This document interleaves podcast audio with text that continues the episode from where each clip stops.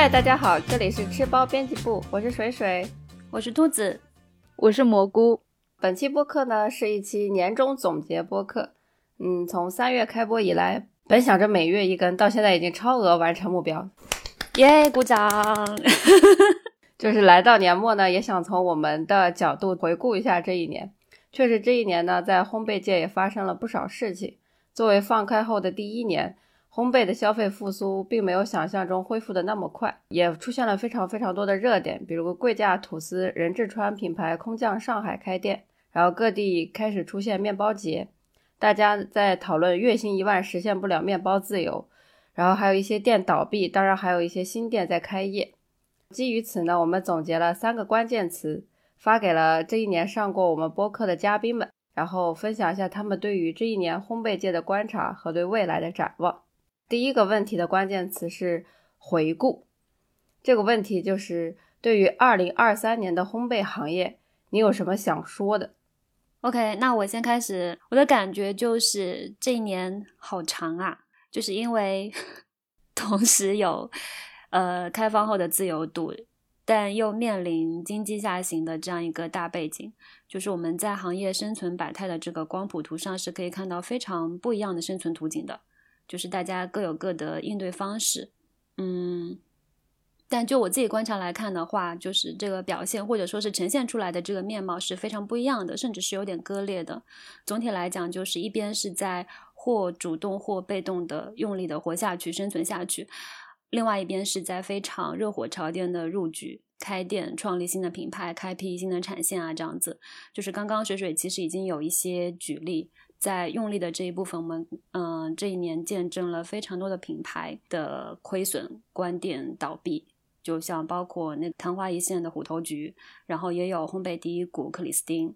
然后也看到很多国外的品牌呢相继离开国内的市场，像 Lady M 啊、雷诺特啊这些，然后也了解到很多的品牌和门店遭遇了非常明显的客单降低或者是销量的下滑。然后有很多工厂的产能是非常的不饱和，产品没有销路。就如果说大概的回顾追溯一下，呃，年初的时候我们在跟行业里面的一些同行进行交流的时候，就会发现说大家还是很有希望和抱负的，就会觉得说好不容易放开了，终于可以大展拳脚。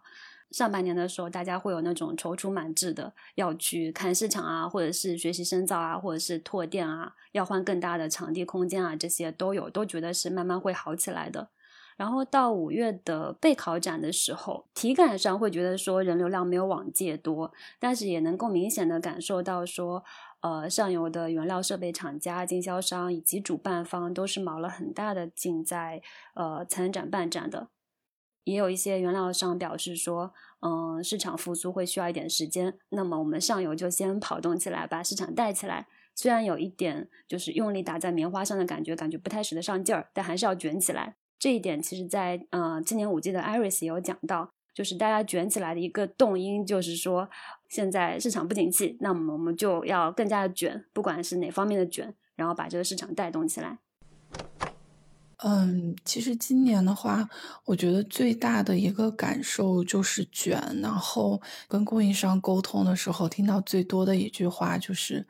今年生意不好做，嗯，我觉得也是因为今年的生意不好做，所以，嗯，才才有让大家都感受到今年是一个特别特别卷的一年。在这个卷上面的话，我是觉得今年其实是从产品的价格，包括产品本身，其实都是在卷的，而且其实更甚的话，可能是从整个行业，从原料端到最后的成品端，其实都很卷。呃，首先先说一下价格。嗯，今年的话，应该是整个大环境的一个因素吧，经济下行，然后大家的消费意愿变低，所以在产品的选择上面会更倾向于去选择性价比相对高的产品，也不太愿意为品牌的一个溢价去付出更多的一个成本吧。其实今年有很多低价的低价格的产品出来。嗯，另外的话，其实今年我们在调研一款产品上。面也发现，今年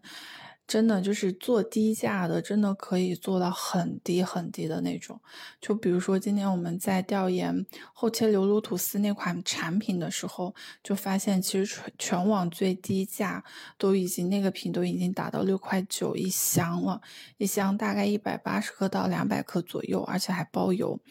把成本已经压缩到，我觉得已经压缩到极致的那种。呃，然后第二个就是在产品上面，我也觉得特别卷。这个卷其实也是，嗯，卷的话，我觉得是有三个方面吧。第一个卷产品的就是上新的一个品种、一个类别，呃，包括上新的一个数量，其实都有。都有变多，就是卷新品嘛。嗯，第二个，嗯，在产品上面，我觉得很卷的，就是在卷产品的一个升级。就是今年的话，就是我发现大家在产品上面其实更注重健康，嗯，这个点，然后，呃，会看到更多就是零蔗糖的一些产品，这可能是我在线上看到的。健康的话，其实会，嗯，用比如说像干净配料表呀、清洁标签呀这样的一些一些原材料运用到产。品当中，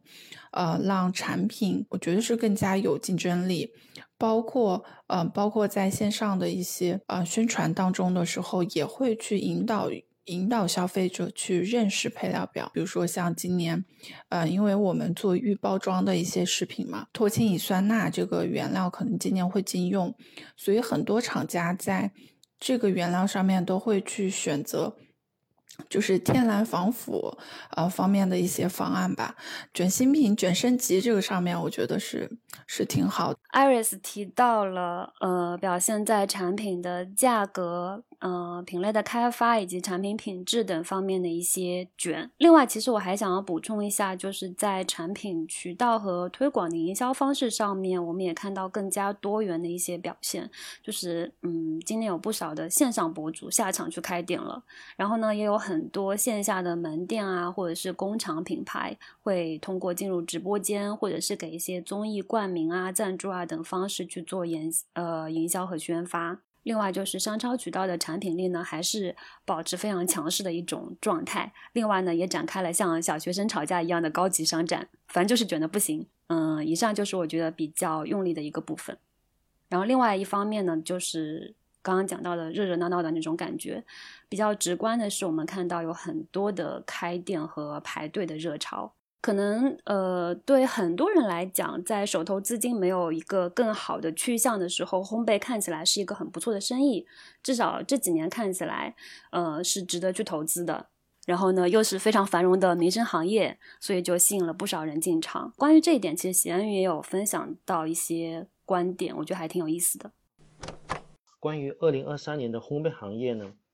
我之前看到有一位朋友写的一篇文章，我觉得挺有意思的。它的标题叫做“呃，经济越低迷，碳水越疯狂”。就是说，不管是我们作为人类个体，还是说整个经济体，呃，可能都有这种迹象。比如说，我们人可能情绪低落，或者经济啊收入受影响，我们的心情不好的时候，就很想吃很多的碳水，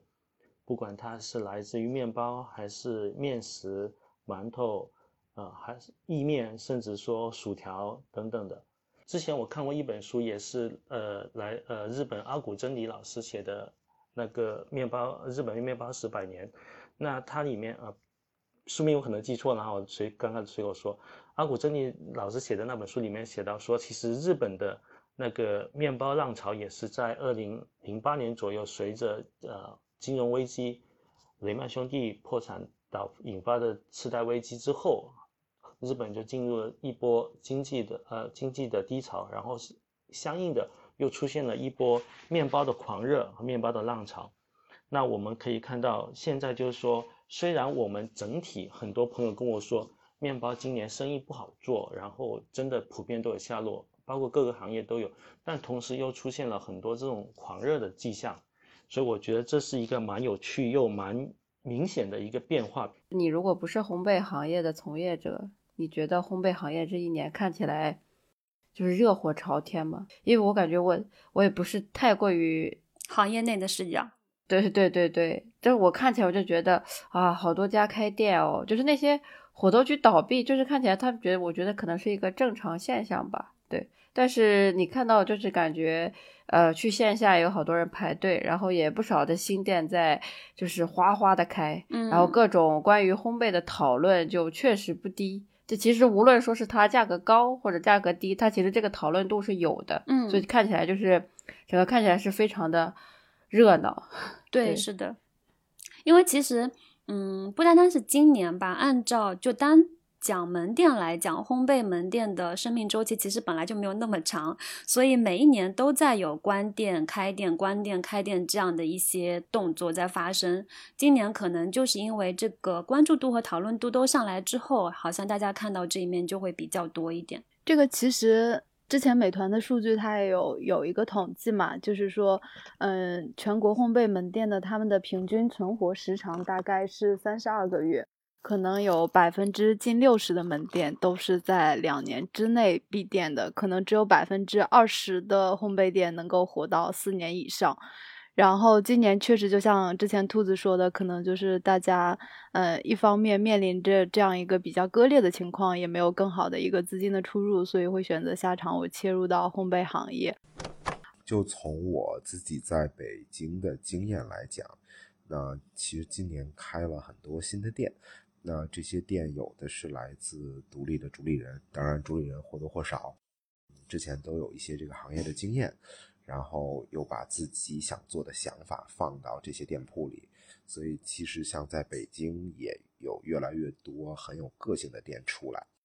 所以总体来说是。我觉得是是比之前的活跃，整个行业的活跃度要高很多。店的这个类型以前可能就是大家都是比较全面的全品类的，但是现在呢也会有一些贝果的专门店，或者是说你现在去买一些酸面团的面包也会更加的容易嘛。我们其实在上海的体感也是这样，因为今年就是随着咖啡渠道其实也有一个。嗯，非常快速的一个腾飞，所以就是很多的一些大单品，像贝果啊、安曼卷啊、肉桂卷这些，也都是开始以一些甚至就是直接以大单品或者说单店的形式去存在。我们之前在呃上一期的我们的播客中也有讨论过，所以我就觉得它更加多元了吧。然后话题度的话也更加的集中，所以就是整体的显显示就是。今今年的烘焙行业，我觉得还是就是从观感上依然是非常热闹的，但我觉得就是很呃消费者的消费能力下降这一点是很多门店的主理人给我们的最直接的反馈，而且他们可能就是会有一个最直接的一个价格区间，因为我们其实嗯、跟有一个主理人去聊的时候，他。给我的反馈是说，可能九块到十六块这个价格，面包的价格是一个非常安全的区间。只要是在这个价格之内，它出任何的新品都会迅速的去卖光。但是，一旦就是大于了十六之后，就会非常的难。如果说你价格上到二十之后，就是属于难上加难。而且这是开在上海的，就类似于 CBD 这样的地方的一家门店。然后我后面把这个价格的区间，我又就是。呃，同步的同步给了巨幅的研发主厨 Coco，还有就是西野的不甜，他们都觉得就确实价格区间就是这个样子，就大家对这个价格非常敏感。而且我们之前一直会觉得，我买一款面包，我可能优先选择的是我的风味嘛，就我们会先挑自己想吃的。但是今年他们的反馈就是，先看价格，反而都不是先优先去挑我想吃的了。只要是这个价格在我安全之内的，就是我反而就没有那么挑了。九到十六真的好精确哦！我觉得今年除了烘焙本身，关于价格的其他讨论也非常的多。嗯，我没有记错的话，就关于墨酸奶的讨论应该就是在今年。嗯，大家就在说一个酸奶为什么卖这么贵，还有那句不是这个买不起，而是那个更具性价比，会要求性价比高。我这边还想再说的是，之前轰轰烈烈的 国产粉 替换，就这个其实在行业内是一件嗯、呃、类似于重大的重大的事件吧。所以就是当时随着那个核污水排放的时候。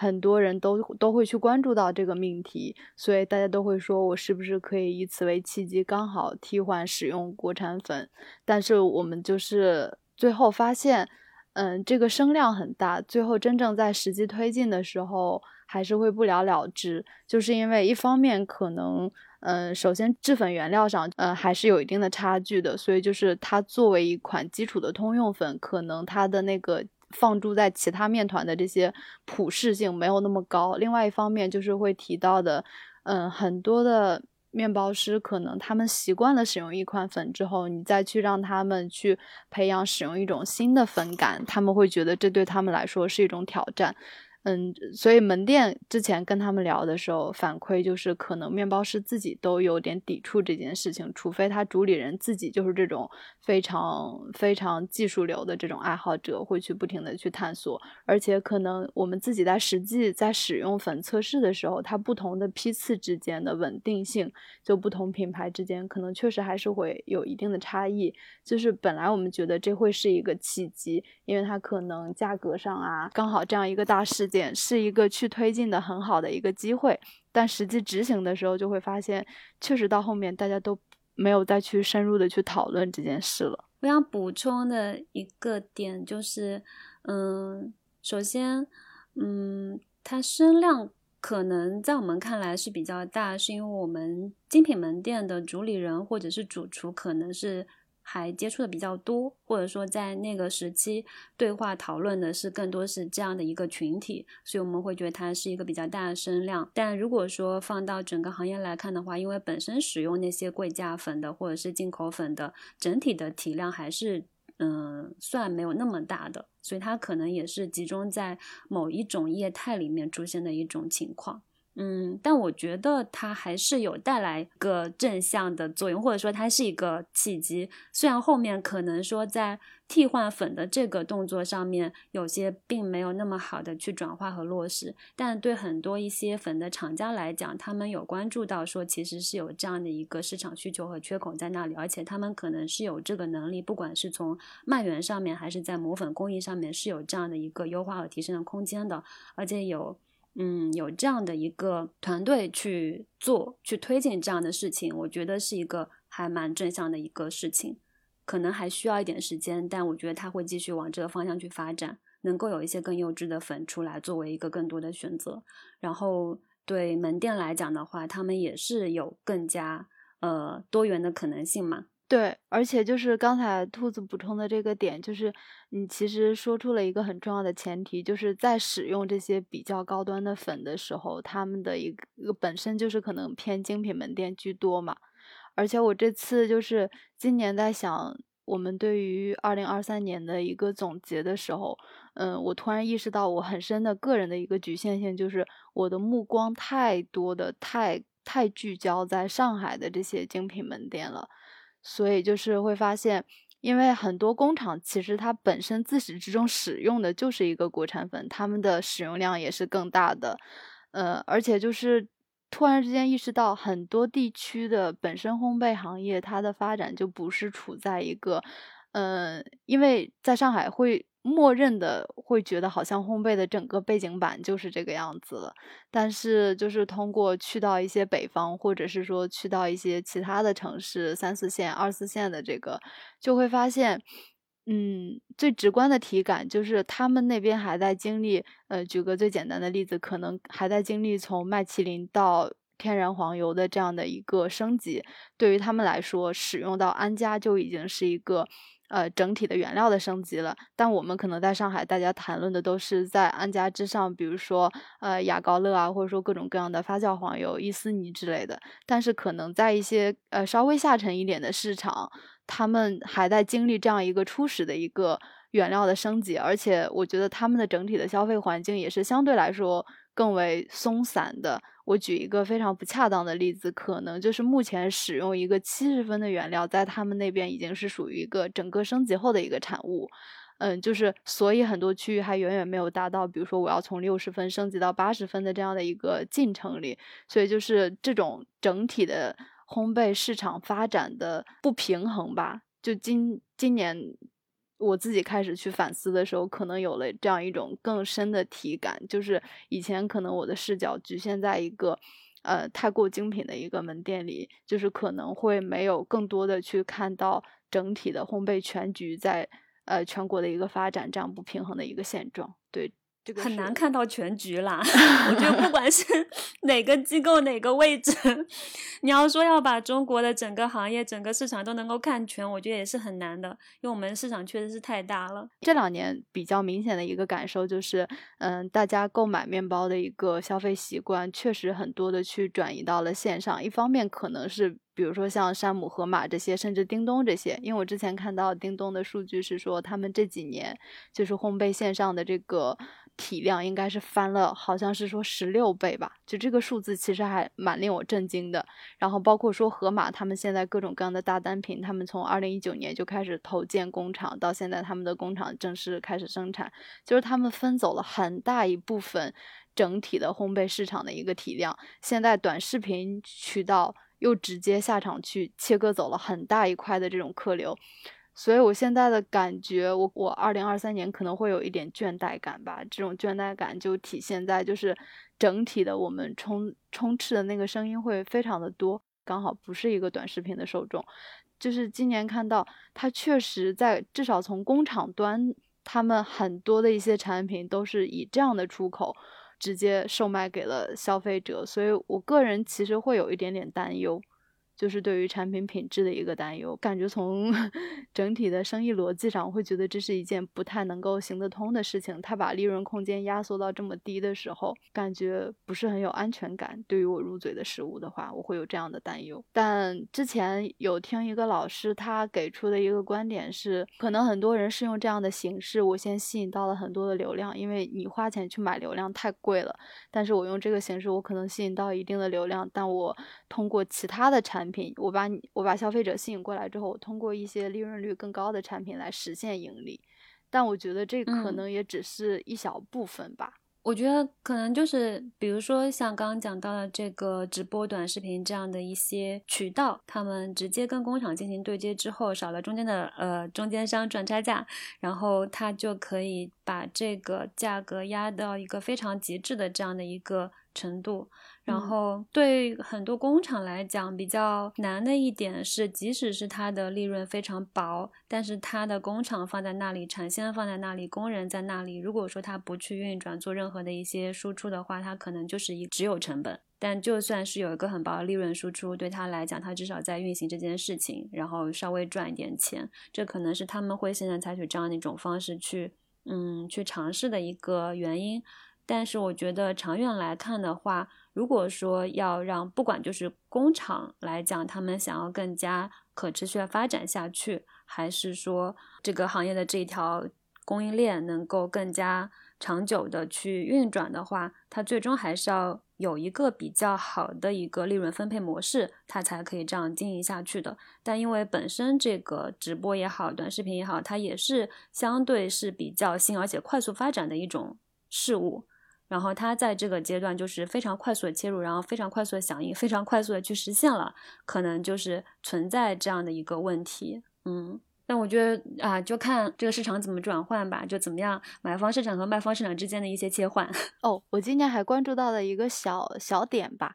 嗯，也不能说是一种大的趋势，或者说怎么样，因为以前不会说觉得大家会更多的推出一个面包盲盒，但现在很嗯好像，嗯，很多精品嗯门店他们都会去加入到这个形式里面，比如说，呃，过了晚上七点，过了晚上八点之类的，我会选择嗯一个打折的方式，或者是说面包盲盒的方式，把我没有售卖出去的面包进行一个售卖，至少是不浪费的一种行为嘛。大概买过五次。它本身就是很便宜，然后再加上就是很合适。我之前看到过，大概朋友圈三个人都会说，他们可能平时下班，然后路过一个面包店，然后去那边正好能赶上就是面包盲盒在销售，呃，也是就是很有性价比的一件事情吧。我觉得这个对门店来讲有好有坏吧，就有利有弊啦。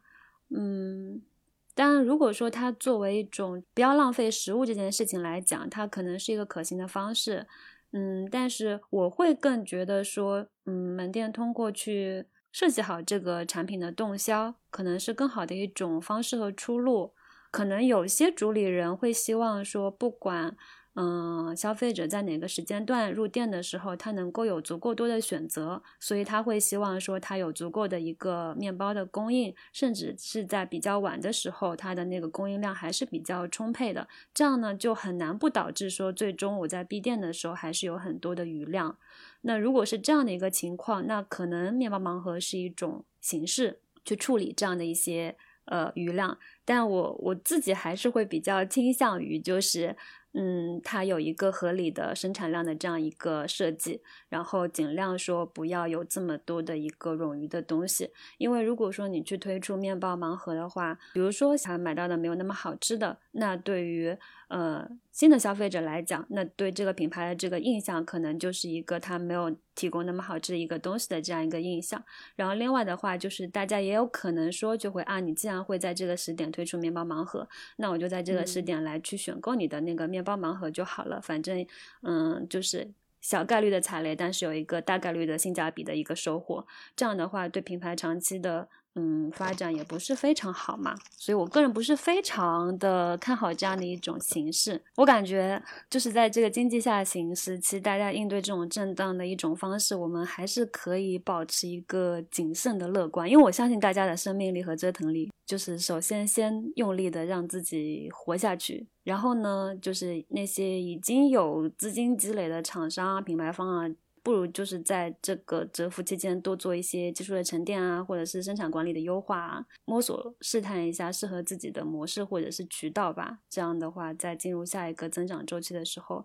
可能就可以给这个市场提供更好的产品，面包也好，蛋糕也好。我这里还想简单的还有一点感知吧，也是前段时间。在跟朋友聊天的时候，就如果要是从烘焙市场出发，比较乐观的一点就是，嗯，我观察我们这一代跟我们后面的一些弟弟妹妹，很多一些 Z 时代、零零后时代，就是会发现他们其实是非常自如的就已经切换到，呃，开始吃面包的这种一个饮食环境里面了。所以我感觉就是吃面包的这个人群是处在一个不断扩容的一个发展当中，所以就是。整体来看，它的这个，而且这种改变，就是一旦发生了之后，我感觉它也是不可逆的嘛。因为这个观点，可能我们之前也或多或少的也也有提出来过。我之前在看日本，他们有一个调查，就就有在提到。呃，我们之前也分享的时候说到，可能日本对于面包的这个消费其实是已经高于了对于大米的一个消费嘛。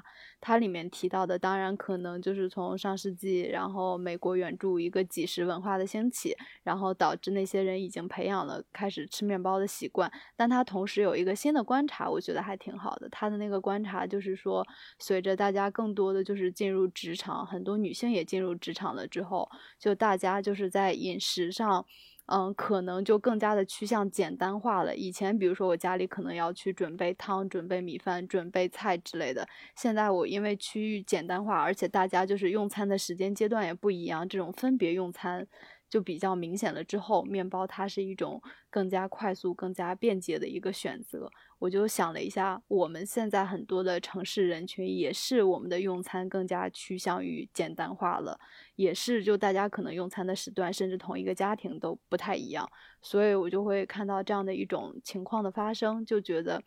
嗯，它确实成为了很多人的一个替代的一个选择，而且我们现在很多吃到的面包也都是可以做到七十分以上的，挺好吃的。所以如果要是从这个方面去考虑的话，就相对来说感觉还是挺乐观的。就很多人他不管是出于被动还是主动，反正就都很丝滑的去进入到了这样一个面包的饮食环境里，表达一下我们乐观向好的这样一个积极态度。是的。呃，我观察到的是，今年会出现更多元化的专门店，就比如说，嗯，贝果店，然后会以各种风味以及各种形式去呈现这个产品，就这样的专门店增多，还有把面包更多的跟简餐搭配起来的店也多了起来。就比如铜陵这边，我会有印象比较深刻的，在泰式料理里跟面包有搭配的这样的餐点。会让我觉得，呃，很有记忆力，很有记忆点。汪涵也有提到，他说他有观察到他在铜陵嘛，就这样一个相对呃，就是比较小的城市里边也出现了非常多那种面包简餐，可能就是贝果简餐或者乡村面包简餐这样的形式，就是面包已经非常丝滑的进入到了可以作为主食这么一个感觉。然后我自己刚才听到就是蘑菇说那个。国产粉的替换，我不太清楚，就是用户在这一波的这个国产粉替换中的感受。其实我对非常贵价的这种面粉，就是有一种祛魅的感觉。嗯，对，因为我很早以前就有看到过大家会宣传梦丽碧，但其实我当时对这个面粉是没有什么感知的。然后包括其实你看一些。宣传的的文章，就大家说我这个面包怎么好，他会着重强调这个原料，但这个原料本身它其实是不太多做解释的，它可能就是已经默认大家都知道这本身就是一个贵价的面粉，但这个面粉其实它到底好在哪里，或者说它到底为什么这么贵，其实我是没有什么感知的，我也不知道它到底为什么这么贵，它只是把它写出来，然后挂在标签上。在这个国产粉替换当中，大家可能在这个面粉的选择上边把它替换掉之后。嗯，大家的感知，我看下来，我觉得其实没有太多的差别。那我觉得我们可能在对梦丽碧本身，你选择这么一个贵价面粉的时候，只是买它的口味本身，还是买它这个附加的价值？它的这个附加价值就是太高了。嗯，我觉得这可能也是，呃，行业发展就大家已经竞争非常充分，才会引入的一种状态，就是。有向下极致探索的，也有向上极致探索的。嗯，然后对于很多的精品门店来说，他们本身就是宣传使用好的原料，就是他们一个最基础的一个打法，所以这是最容易让他们出圈的一种方式。嗯，自己的体感也不一定对。就是很多时候，比如说小红书，大家都在很火的，觉得这是一个非常火的标签，流量对它有一定的倾斜。但是你实际真正去进店的时候，可能真的没有那样的感觉，因为小红书上或者是说网络上就有一个话题，大家都在不停的去炒这个话题，但是真正的，呃，匹配到我们去购买的时候，它这个声量到底有没有那么大？可能真的也没有那么大。而且本身烘焙食品它其实也是一个基础的食物嘛，作为一个基础的食物，我们就可以用到只要是六十分以上的原料，我们去做出一款还不错的面包就可以了。它不应该成为一个大家都比拼一个用最极端的、最极致的原料，因为本身极致的原料的产量也非常的有限，而且作为你普通的入口的食物，它只需要朴素的好吃就好了。嗯，所以我觉得它更多的是一种，就是已经到了一个充分竞争的时候，大家可能会做一些不不同的探索吧。所以你会觉得它可能已经已经脱离了一款作为朴素食物的这种价格区间。我们刚好在第二部分的时候也会讨论到关于价格的这个事情嘛，感觉也可以再进行一个展开，因为其实也可以讨论这种很贵的，也可以，我们还会引入就是那种比较极端的低价的这种嘛。刚蘑菇讲到就是充分竞争之后的一些不一样的探索，就是不同的业态会满足不同的需求吧，就大家去寻找自己需要的匹配的需求就好了，然后也不要就是非常全面的说啊，大家都是用怎么样的粉是比较适合的，就可能会有不一样的。嗯，液态适合不一样的东西。然后另外的话，就是像刚刚讲到会有这种祛魅的感觉。我觉得很多时候一个东西出来的时候，它本来就是打的一个信息差的这样一个价格。就是一开始的时候可能会因为你没有对它充分了解，然后它给你形形成了这样一种感觉，然后你通过商家的包装之后是觉得它好像可以到达那个价值点。但嗯，如果说这个讨论更加充分，然后大家信息也更加拉齐之后，可能就会有不一样的观感。嗯，那就可能商家就要去寻找下一个东西了。嗯嗯嗯，是的。还有一点也是我们的嘉宾青年五 G 的 Aris 提到的，嗯，产品这一块就是经典产品的一些复苏吧。嗯，比如说像今年呃像年初爆火的那个厚切流卤吐司、豆乳面包，其实这两个品，嗯，应该都不算是新品，特别特别新的新品。其实都是一些呃比较老的一些老品，呃，就比如说像那个厚切流露吐司这个产品的话，它其实在线下，我觉得都是都是已经非常常见的一个品，包括豆乳的那个品也是一样。嗯，但是今年的话，它可能是把它换了一个规格，换了一个包装，甚至是说它换了，它有更新的一些场景和宣传的一些卖点，然后让这个品，嗯，又重新的，我觉得是又重新的回到了大众的视野里面，然后在线上也做到了，嗯，我觉得是一个千万级别的一个一个大单品了。我自己觉得就是复古本身在今年。就是无论哪个行业吧，大概就是都有表现。就本身像 YRK，它已经从去年到今年吧，就是都有。然后在吃的方面，其实不论是那种奶茶或者是面包，其实都有非常多的这种复古。然后你其实把过去的单品再拿出来，在今年它依然可以是一个大热单品。也是一个选品的思路吧，就是经典的产品，大家本身就有一个共同的记忆，然后已经有这样的一个喜好的基础在那里，然后再做一些嗯原料上的升级啊，或者是其他的一些优化，可能在推出之后就还是能够成为一个嗯流行的单品。而且我觉得可能很多经典的单品，它也没有说做到特别复杂，但它可能。会有一套基础的公式可以套用，因为刚才说到这个经典单品的时候，我想到的是另外的一些，嗯，我们今年大家都知道的那个马里托佐 （Maritozo），就那个被很多人称为求婚面包的，包括说，嗯，这两年在日本比较火的意式炸弹甜甜圈，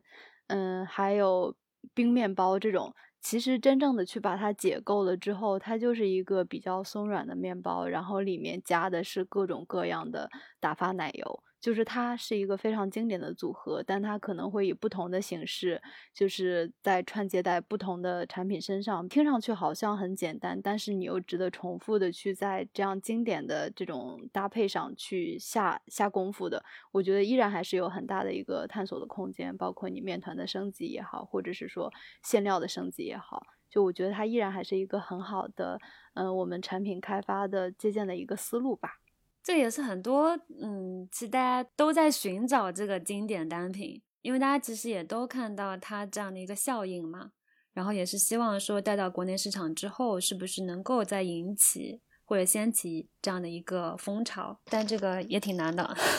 我我今年个人的感知，好像代糖的讨论度在经历了一波阿斯巴甜安全的那个评级，就是出了一个这样报告之后。好像大家对代糖的这个讨论度就下降了很多，就可能会减少糖的使用量，但是也不再说把代糖使用一些糖醇类或者说其他东西的代糖作为一个主打的一个宣传了。哎，我觉得也可能是因为它形成了一种共识，就是我给你这个选择，但是选不选就在你，他不会再宣传就说我们用代糖，因为其实没得什么可宣传，大家都知道。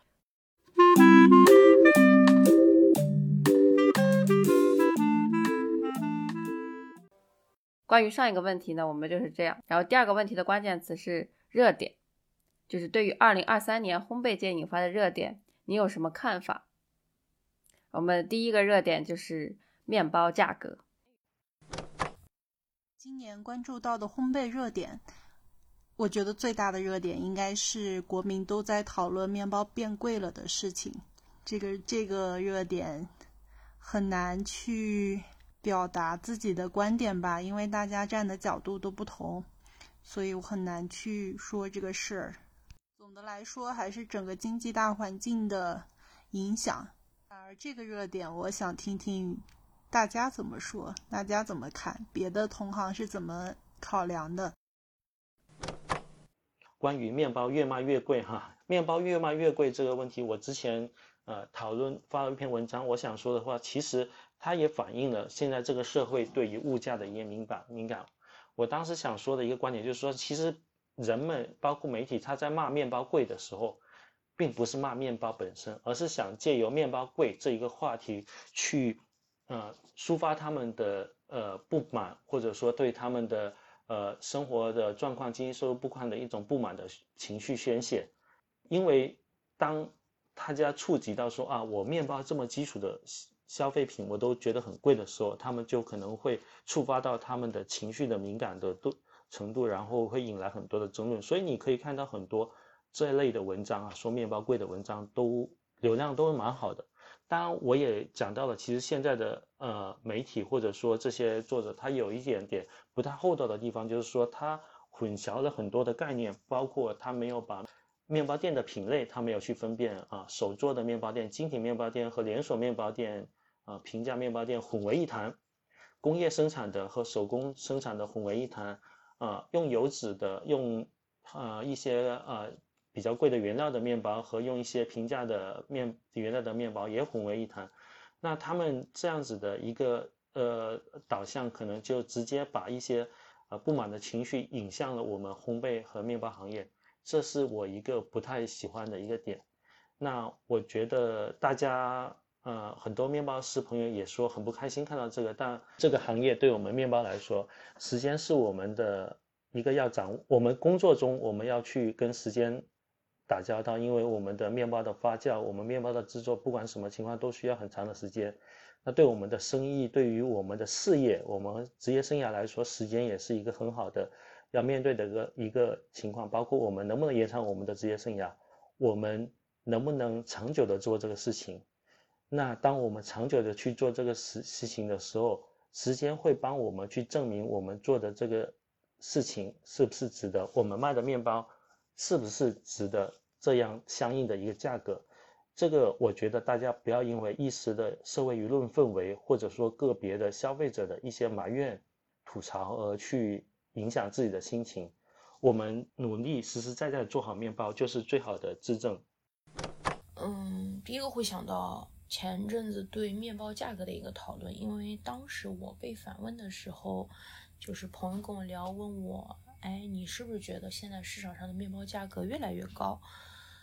我一下没回答上来，因为我心里是觉得是的，就是高价格的这个面包产品的确是层出不穷，而且，呃，大家也会在心理上有个感觉是，哎，是不是价格越高，面包就越好吃？嗯，因为这个点呢，我自己也有考虑到，就是不管是说看自己还是看别人，是不是，嗯，有的时候在宣传上。用更多优质食材的累积去增加面包本身的价值，但是从制作角度上讲，制作出一个好吃的面包，它也不需要特别多的这个昂贵的材料。当然，使用昂贵材料一定也有它的好的一方面。嗯，我也会想到就是。这个又牵扯到另外一个刚才提到的一个话题，就是说在原材料的更换上，就是我们能不能更多的心思花在这个呃原材料的研发，然后通过一些更简易的搭配，搭配出好的口感。这个一个是关系到自己店铺的这个商品定价以及消费者他的购买感受，所以这一点也是。一个就是价格，然后跟价格相关的这个原材料的选择，就是我今年很关注的一个热点。在搜集到的这些语音中呢，几乎每一位嘉宾都有提到面包价格这个问热点。然后在今年十月份的时候呢，我们也有录制一期呃面包越来越贵这个播客，之后关于面包价格的讨论也一直没有停止。各种标题党，诸如一万月薪实现不了面包自由啊等等这些，然后到年底也出现了非常多的两元面包店，然后这也正是表达了大家对于面包价格的一些敏感和关注。然后大家对面包价格这个热点，嗯，有什么想说的吗？我们在我们那期播客里面呢，其实也蛮充分的去展开了一些讨论，但是当时应该也没有想到说后续有这么就是更加广泛的一个讨论。但我首先是觉得说广泛的讨论是好的啦，但是呢，就是不管嗯任何的事件，其实都会出现这样一种情况，就是那种简单粗暴的或者说是比较精炼的结论式的声音，肯定是会更加容易传播的。但这种声音呢，又肯定是难免会偏颇的，就是它会嗯。非常概括的去总结一件事情，但是就忽略了说它其实会有很多不一样的立场、不一样的业态、不一样的情况。这样的话，嗯，如果说因为这样的一个结果导致说舆论的导向是发展成对面包价格的全面的声讨，我就觉得会非常的不公允。也不是我们希望看到的一种现象吧。嗯，我觉得可能确实是这样，就是至少从购买力上来看，大家的购买力有下降嘛。因为今年的一些关于节日面包，或者是说我们跟一些门店去交流的时候，他们会提到，可能今年同比的一个营收处在下降的状态，或者是说。今年很用力才能够保持一个基本的一个营收没有在下跌的状况，包括说节日上购买的时候，以前大家可能会一口气对于节日类的我购买多个，但现在可能只会购买一两个礼盒，所以会有一种最直观的一个明显的感受吧。嗯，包括说我们身边很多遇到的也都是。嗯，像工资下调，或者是说直接面临被裁员的一个境地，所以在去讨论贵不贵这件事情的时候，可能更多的确实是带有深厚的一种，把太多的情绪去加注到这件事情的讨论上，就会导致可能会有一些比较偏激的，或者是说我只是在发泄一下的这种情况的产生。但我觉得，就是之所以能够形成这样的一个讨论，是因为确实，嗯，烘焙行业的业态更加多元的时候，就确实会有一些不同的价格区间的一些产品出现。嗯，但我们其实自己实际在购买的时候，还是可以你自己根据大家各自的一个现现状去来嘛。我觉得可能在这里我们在提这个话题，更多的还是想说，更加理智一点的去来看待这件事情。嗯，尽量的避免把它成为个人情绪的一种宣泄吧。你把面包原料的成本往下降，再减去营销的成本，还有包括人员工资啊这些房租的成本，这些全部都要考虑进去之后，它的这个食物最终呈现的价格，就一定是这些所有背后的这些东西的一个总和嘛。我觉得，当面包价格它很贵，那可能其他这些背后的东西，它其实都是有在上涨。如果说面包的价格它本身很低，那其实相相对来说，它背后的这些成本，通通都是处于一种压缩的一个状态。嗯，而且呃，如果要是说从不同的生产端，大家的不同的体量去切入的话，可能工厂端它因为使用量比较大，它具有一定的溢价的空间，具有一一定的溢价的话语权吧。但可能对于独立门店来说，嗯，他们没有那么大的一个。话语权。之前看到有一种说法，他们就说，嗯，其实作为一个经营者，你可能确实是要想办法去平衡这个成本跟利润，嗯，也不能说只是简单粗暴的将成本上涨去转嫁给消费者。我觉得，因为其实之前在说面包贵不贵的时候，可能也会有这样的一部分的声音。我现在想想，其实这个观点相对来说也是蛮对的。因为现在把烘焙作为一门生意，真的没有那么好做，不像以前可能处在一个蓝海的状态，大家的一个利润可以轻松的去获取。那现在大家的利润空间都被压缩的时候，还要继续做这门生意，可能就是势必是要迎接这样的一个挑战。所以我就觉得，其实消费者跟生产者两者都处于一个比较。比较难的一个状态吧，而且其实如果要是说单纯的从价格出发的话，我们现在市面上也不缺很多平价的一些烘焙产品，而且平价中可能他们的品质又还 OK 的。但如果说你你除了这些最基础的这种通货之类，你还是想吃一些不一样的东西的话，那确实还是需要去转向门店，他们。可能会有自己更个性化的一种表达，包括说他们不管是从原料上、风味上还是研发上，那大家这种就是一个互相选择的一个结果嘛。然后关于热点呢，大家如果有什么呃想说的，也可以在评论区发表自己的看法。两元面包店的那个，我们在这儿要说一下吗？嗯，可以啊。然后另一个热点可能就是年末的这个呃两元面包的这个热潮，我真的。忍不住要吐槽一下，就是两元面包的话，呃，我我之前在小红书看到一个文章，我觉得他也写的蛮好的，虽然不认识那个作者，他说这些两元面包它有一个挺让他不喜欢的点，就是说这些面包带着一点点的恶意出现在了这个世界上，就是他们打着旗打着旗号，可能就是说好吃的面包不应该贵，或者是现烤面包不应该贵，那换言之就是说可能是暗指了。很多卖的比它贵的面包，似乎带着呃原罪一样的感觉。那他的说法啊，回头如果我能找到给大家推下，他的说法就是说，如果带着这种这样的恶意出现的一这种商业现象的话，它不可能会获得成功，因为它本身就带着对所有呃同行业的一个恶意进来。那但是我觉得，呃，二两元面包这个会这么火，其实也印证了我们刚刚我前一个问题打讲到的，就是说，其实现在面对经济的下行，我们很多普通的消费者，他其实可能。啊，不如以前手头宽裕了，他可能很需要一些平平价一点的、便宜一点的面包。那是不是他虽然说，虽然我觉得两元面包它有一点点呃呃加盟为主的导向和有一点点呃说宣传上有恶意的这迹象啊，但其实它可能也反映了我们一些呃普通消费者对于呃便宜的低价面包的一个需求。那我觉得这其实是一个呃值得烘焙人群去关注的从业者去关注的一个现象吧。就是说，呃，在经济下行的情大环境下，我们的面包生意，我们的经营策略是不是也可以有一些变化呢？就是说，又或者说哈，不一定说你，我觉得不一定说现在我的经营策略变化，而是说有一些可能准备创业的朋友，他是不是可以寻求去做一些社区店、平价店？然后去这样去开始他的创业呢，这也是一个可以思呃探讨的一个方向。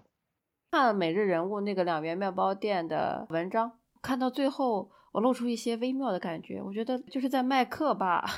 嗯，其实这个两。两元面包店，因为他当时那篇文章给总结的还，我觉得挺精准的，因为他总结的这种商业模式，它主要是靠招商加盟跟教学来收费，来产生一个利润，所以其实，在很多行业内的从业人员来看，它就是很赤裸裸的割韭菜的一种行为。之前看到有一些针对这个两元面包店，他们采访不同的一个业主，我最深的感受是是什么呢？会给我一种。实在是没有任何其他的选择，靠苦力来去赚这份钱的那样一种生态，就是因为他会提到很多都是我可能就是我家庭里面我两个人去做这件事，然后他给出的对比是，我可能就是我。如果要是采用这种形式，我每天出品达到一个极致的出品量，可能真的是我我会累死。但是相比于其他的，我可能没有一个更好的一个就业选择。但这个可能保证我一年我们整个家庭能够有十万的收入。他觉得这对他来说是 OK 的，就是他卷向了另外一个很极致的地方。但我觉得他的这个参考范本是不适用于大部分人的。他走了一个最极端的一个业态，可能他真的已经没有其他的选择。他觉得我只要肯卖力，我就是出苦力去卷这件事情。所以，我我我本来其实也是觉得这就是一个很粗暴的割韭菜的行为。我现在就感觉我好像很难直接的去说这句话了。对他文章里面有说，他们一天可能就是极致生产下大概可以达到三千三百个面包吧。然后很多的人可能是。宝妈会比较多，我觉得他在提供就业上边是比较有利的，因为他跟开早餐店、开那种传统的夫妻老婆店之类的那种小店，其实都是一样的一种生意模式嘛。然后可能我可以小成本的进入，然后通过不用很长时间培训，我能够很快的去去进入到这样一种工作状态，然后去开始这样一门营生。我觉得这个其实是。嗯，已经有的一种生意模式，只是刚好它是面包，在我们现在对这个面包价格如此敏感的一个讨论的情况下，然后被推出来讲是两元面包店，但它其实，嗯，我觉得对哪一方其实都是一种压缩。第二个热点是节日面包，今年我觉得其实是从去年开始吧，但今年就越来越明显，就是关于节日面包，呃，大众是越来越知道其实是有节日面包这回事儿，而且同时他们也会付诸行动。就是啊，到什么时节了，我就该买什么样的面包。比如说像呃国王饼，像潘德托尼呢，在这些节气呢，都会有这样的面包出现。那对烘焙店来说，我觉得是一个特别好的事情，是因为第一个就是这些面包虽然可能你放在两年前、三年前在大众里面不会特别流行，但今天你看到就是整个商超都会有这些这些面包。那也就是其实。啊，你去教育消费者的成本就会变得很低，那大家对这个东西也有认知，而在这个这个东西本身也因为材料很好，所以它可以被做得很昂贵。当然，我们不说有的就是胡乱凑一些材料，然后因为呃可以卖很贵，它就卖很贵。那当然这个是这是不太好的现象，但同时其实也让很多店铺或者是主理人有这样的机会，就是。啊，因为是可以有一个高的售价，所以他们有机会去用更好的食材，然后做一些更极致的东西。就我觉得，就是这些一些特定款式面包的流行，其实对行业来说，或者对从业人员来说，其实是一个好事情。然后第二一个就是关于收入嘛，因为这些它的售价也足够的高，所以利润率也会比普通的面包要高。那所以他们来说，其实一年很不容易，这个这个利润率很低的一个行业，就是啊，那你有机会说稍微赚一点，缓一缓，过个好年，我觉得是一个好的事情。关于烘焙热点的话，嗯，说一下最近的圣诞季吧。虽说经济下行，嗯，大家的消费观念都趋于保守，呃，但对圣诞节这种嗯大节日的节日面包的购买欲却比往年要更盛一些。而且能看到，嗯，各大平台的文章也好，各大培训机构对啊圣诞面包的培训课程啊、视频啊也好，都推送的更积极了。嗯，我们是从二一年开始做史多伦和嗯 Panettone 的。呃，这代表了德国和意大利的两大国宝级的节日面包嘛。当时还需要每天发一些相关的材料和介绍，才能够吸引到大家的注意力。但是经过第一年第一批客人的反馈以后，嗯，去年的销量明显要好一些，而且会有客人主动询问面包什么时候上架呀，而且会询问，嗯，具体用了什么酵母啊，就挺专业的。所以个人觉得，呃，客人对于面包种类的认知和识别能力，嗯，比往年都有一些提高，嗯，这也反面敦促我们必须要，呃，更加专业、更加努力吧。就节日面包的流行，确实是前面两位嘉宾其实也有都也都有讲到了，就是它一方面可能是，嗯，对行业内的人来讲。那有一个就是有节日的讨论度在那里的一个单品，然后，嗯，大家普遍认知又上来了，那我肯定还是要去做一做，去在这样生存比较难的一个情况下，只要但凡能够有有这样的一个生意机会，那我还是要去切入的。可能过往往年我不太做这样的产品，那我今年还是会去做一下这个单品。这也是我们为什么在各类渠道上面可以看到这个。这这几类单品出现的频次变高的一个原因，当然，另外一方面肯定是那个，就是现在消费者也好，这个市场也好，大家对这些产品的认知度在提高，然后大家也都意识到在节日里面可以有这些选择。另外，我觉得还有就是这一整年的时间，其实大家都非常热衷于过节，就是但凡有这样过节的这样一个机会的时候，大家还是希望说我可以投入到这样的狂欢里面。这可能也是一方面吧，因为刚才兔子有提到，就是今年大家都很热衷于过节嘛。因为我看我自己也是这个样子，包括前两天刚好圣诞节，我出去了之后就发现，哇，上海人民真的好爱节日。他不是指的单纯的爱圣诞节，就包括前段时间的那个万圣节也是。因为我感觉今年就真的是寒气传遍了，传遍了每一个人。你就是会在这样的一种整体的一个呃环境中，就大家都能心知肚明，彼此的感觉到对方身上的那种嗯更加沉重一点的东西在不停的散发开来。实际的温度也是这样的，气温也是这样的，对，所以就。真的是过节的时候，你就不用去思考那些东西，而是单纯的就，我觉得就是一种生活心态的转变切换，然后给你有一个更加轻盈的姿态跟饱满的姿态，然后大家过节的时候也刚好也是可以去转换一下生活的那个心情，所以我今年我自己的感觉就是，嗯，过节的时候就是什么节日吃什么样的产品跟什么样的东西，我会非常。乐于就今年，所以就史多伦啊、国王饼啊、潘纳托尼啊什么的，我都很开心吃。嗯，过节的时候就是好像能够非常自如的、非常轻松的，就大家都一同的进入到另外一种情绪的切换里面。我觉得这对我来说是一件就还是非常温暖的事情嘛，因为可能平常的时候就大家现在都是会。嗯，交流也好，或者是说其他的行业也好，包括现现在我们每时每刻看到的各种各样的新闻也好，我觉得这种割裂的状态、寒气的状态，然后大家一些对立的状态都太多了。反而过节的时候，就大家都是和和气气，就是在过节的那种氛围。所以就是这种时候吃这样的产品，我觉得对于我个人来说，就是一种嗯我心理上是非常舒服的。而且平常的时候，我对一个东西的很多时候对一个东西的苛责，呃，不要太甜，不要使用什么太多糖之类的，过节的时候是一概不考虑的。对于我个人来说，是一种呃生活节奏跟我。精神方面的一个调剂吧。然后关于刚才提到的那个，因为它的普及度高了之后，很多很多的一些生产生产方他会把目光投向这个，然后会产出一些产品。嗯嗯，我觉得其实相对来说是还挺好的一个点，就是因为。大家如果要是还是像兔子说的，有不同的有不同的一个需求，大家可以都可以去匹配到这个需求，而不用说让这个东西变成一个门槛太高的消费品，我一定要去花到一个多么高的价格才能去有这样的一个氛围感。现在我们也可以以一个相对来说比较大家没有任何负担的价格，我去买一个更小的规格，去去这样的去过这个节。我觉得也是一件挺好的事情，挺挺美妙的。就而且，如果说你有更高的追求，嗯，你希望它有一个更好的出品，你还是可以有很多精品门店的可选择嘛。就我觉得是一件挺好的事情。然后热点三啊，因为有一些不少嘉宾提到面包节，还有面包比赛。当然就是我我自己在做的事情，比如说今年我们在做的面包节的活动，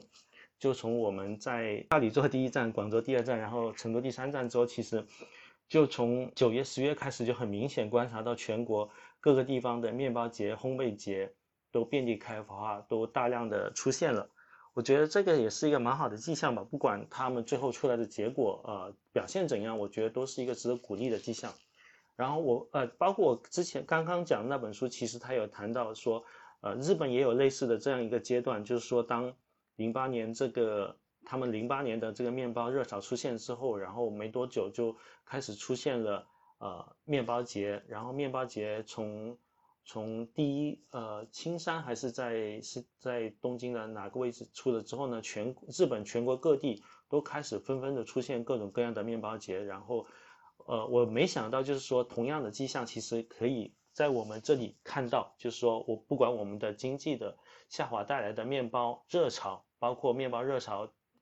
接踵而接踵而来的这个面包节的热潮，那其实很惊讶的发现历史有在重现，但我们也看到哈，日本它的我们之前做的数据嘛，日本横滨面包节它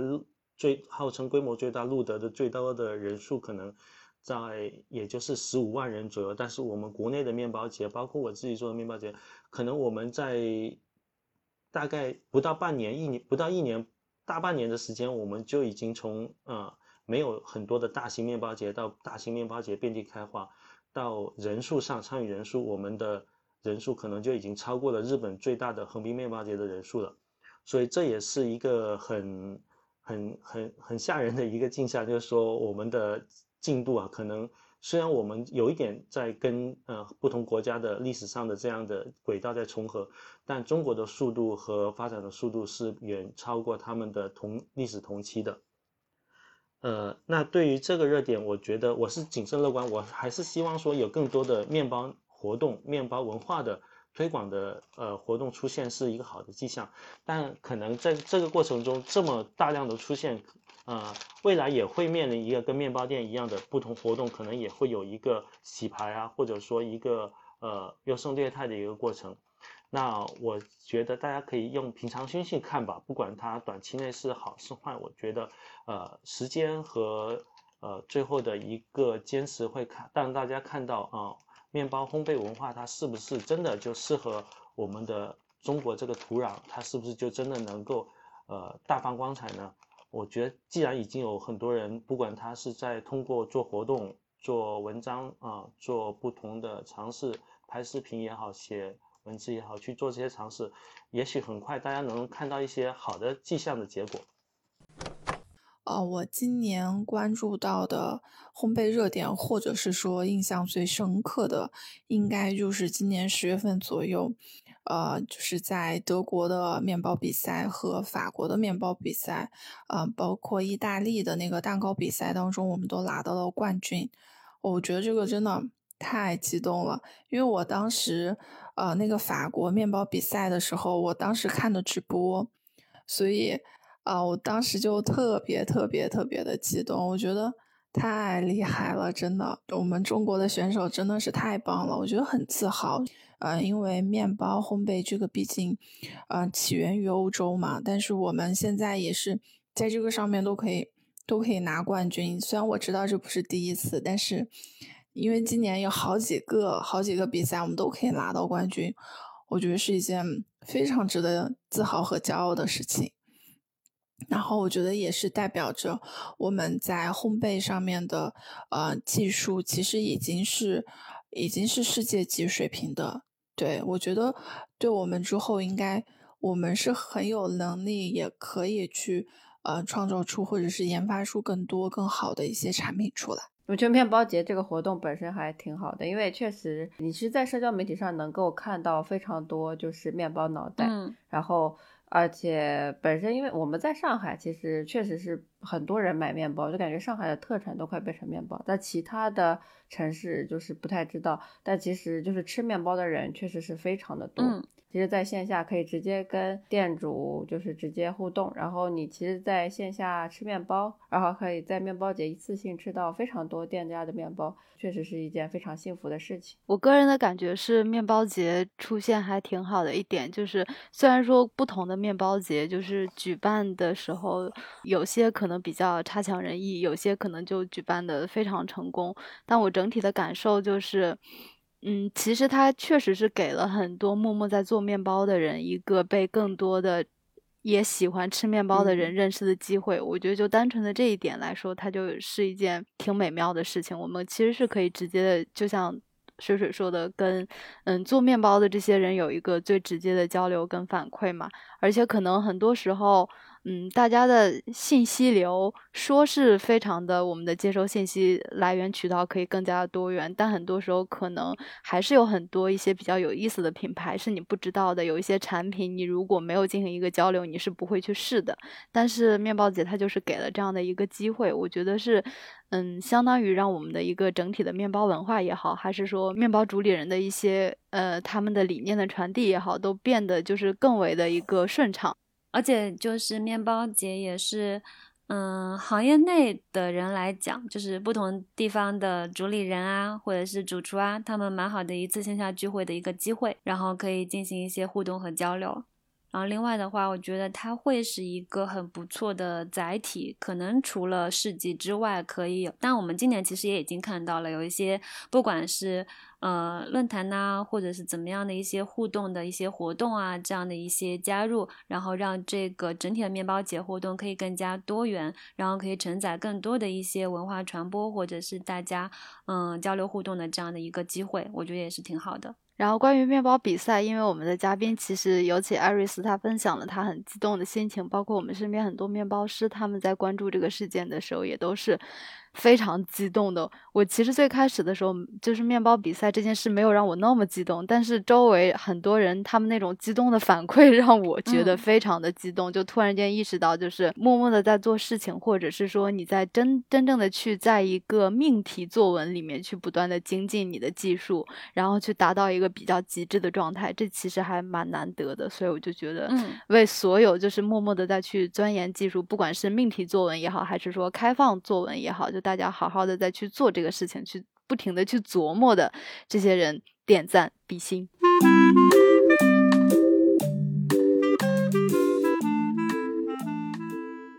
然后第三个问题的关键词就是展望。对于明年，对自己的门店和品牌有什么展望？我希望明年自己还是可以继续去探索一些有趣的内容，去做一些好玩的活动和做一些。呃，有意思一点的内容，不管是写文章还是写我在线上写的文字案文案，因为我觉得，呃，我我们自己对我自己，包括我自己团队的定义，就是说，我们因为我们不是直接做面包，我们可能是在宣传烘焙的面包的文化，去写面包，去做面包的活动。那我觉得行业里面其实不同的维度都已经有很好的团队在做不同的服务，不管他是做技术的培训啊，呃。文化的宣传、食谱的制作，那我们这个团队，我给自己的定义，我们希望去探索一些好玩的、有趣的，然后呢，可能是还没有其他人或者比较少人去做的一些领域和范围，这个是我比较想去做的一个事情。然后希望明年可以在更多好玩的活动上跟大家见面吧。简单来说，就对我们来说是想做更多的尝试，就是不仅仅限于烘焙，也不仅仅限于说像今天特别流行的把很多呃烹饪技法，然后包裹在面团里面。那当然，这个里面也可以做很多有趣的事情。但除此之外，我觉得发酵可能是一个呃更大的这个话题或者方向，还有很多东西可以可以去玩啊。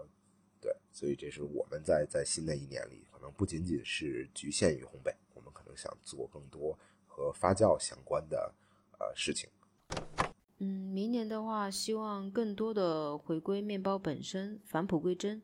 嗯，就比如最近推的新的吐司，就会更多的偏向技法和呃多种面粉的运用，而不是调味的方向。当然，也不是说放弃这一块，因为毕竟我个人是非常喜欢多一些有趣的东西。但世界越嘈杂，我们可能越要沉下心来做事情。大概是一个想法，然后呃，今年线下门店的自提客人也变多了，和客人有更多面对面的交互和反馈，是我比较开心的事情。希望明年能够做得更好一点，辐射到更多的社区居民。我就希望明年经济能稍微好一些，然后还能继续在自己热爱的事情上非常充满希望的在制作面包。希望我们做的。认真做面包的人，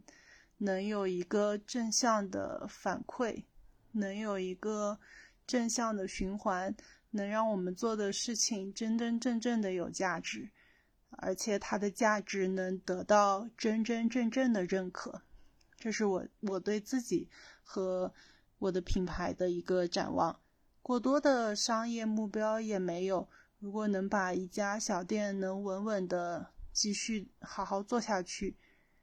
就已经很好了。活着就已经很好了。如果活着的同时还能满心期待的做自己喜欢的东西，能把自己更多的想法啊变成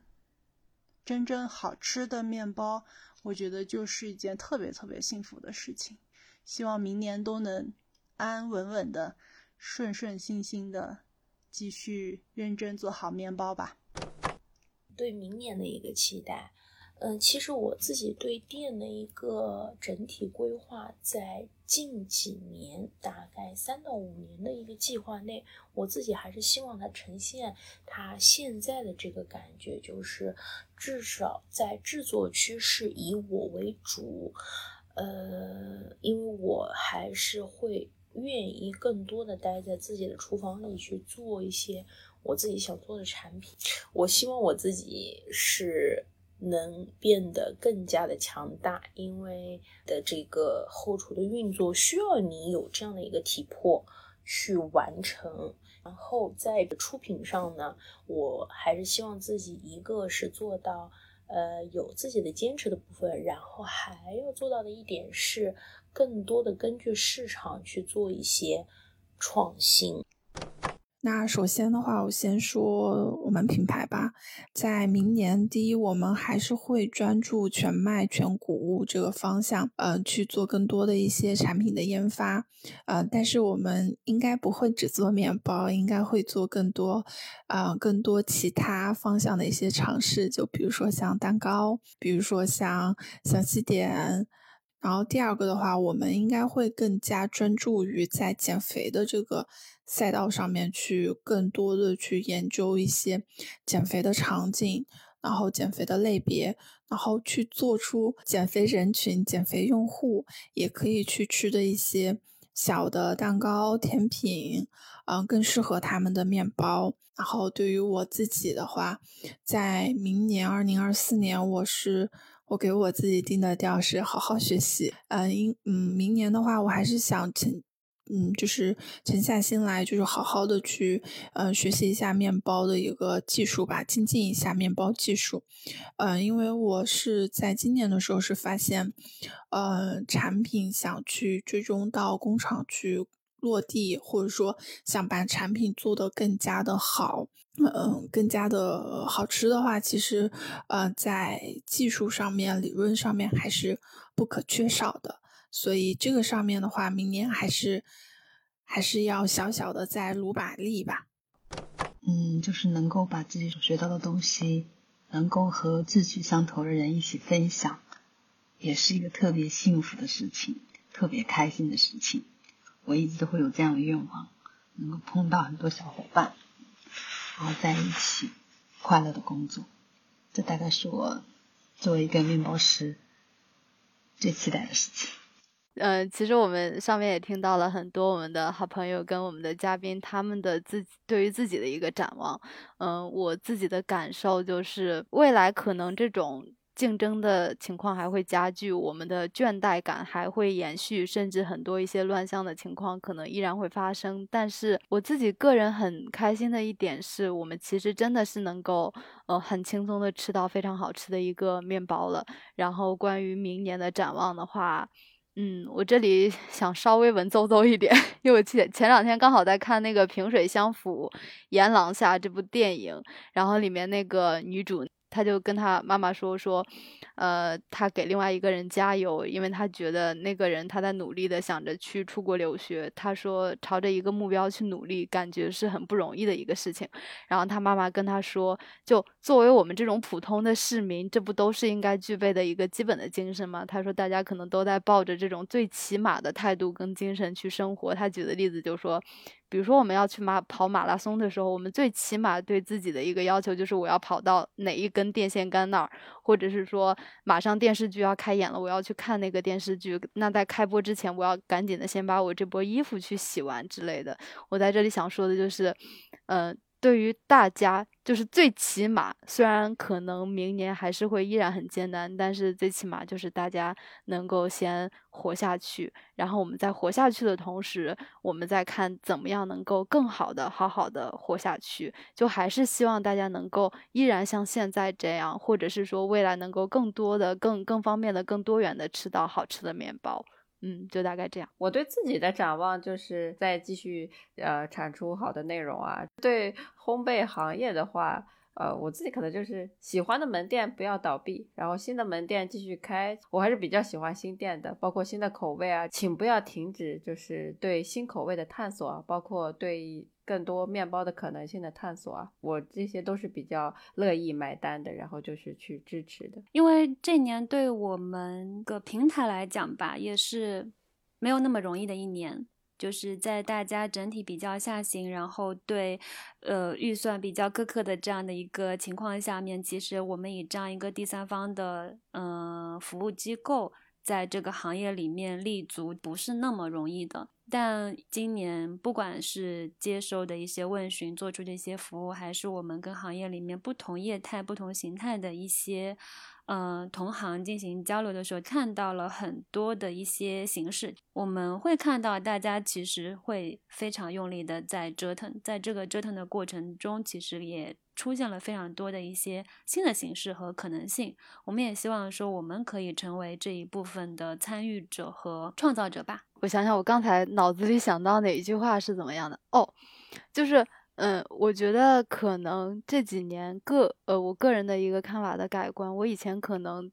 就是非常的纯粹的欣赏那些默默在做事的人。但是这两年经济就是出现了这样的一种情况，大境遇之下，我会看到很多人在做出一些非常多元的一些尝试。以前我会觉得，哎，你这个尝试就是你你自己可能心里会有一个预判或者怎么样。我现在就觉得，大家但凡只要还在折腾，还在想着努力的要去生存下去，我觉得真的我内心都是处于非常敬佩的。我觉得就是大家还在折腾的这种这种精神，就其实就非常鼓舞到我们自己嘛。所以就希望就是那些，呃，还在行业里面尽力的去折腾的，就是还是好好折腾，好好加油。希望大家都能够活下去，好好活下去。嗯，好呀，那加油。我们今天就到这里。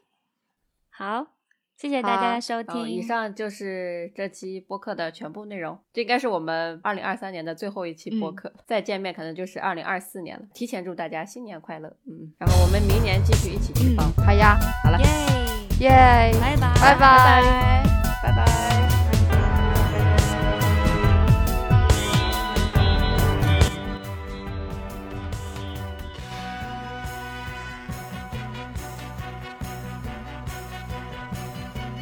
感谢大家收听。吃包编辑部是 CIB 推出的一档聊烘焙的播客节目，你可以在苹果播客、小宇宙、喜马拉雅搜索“吃包编辑部”进行订阅，也可以关注 CIB 烘焙技术研究所微信公众号获取更多节目信息。我们下期再见。的忧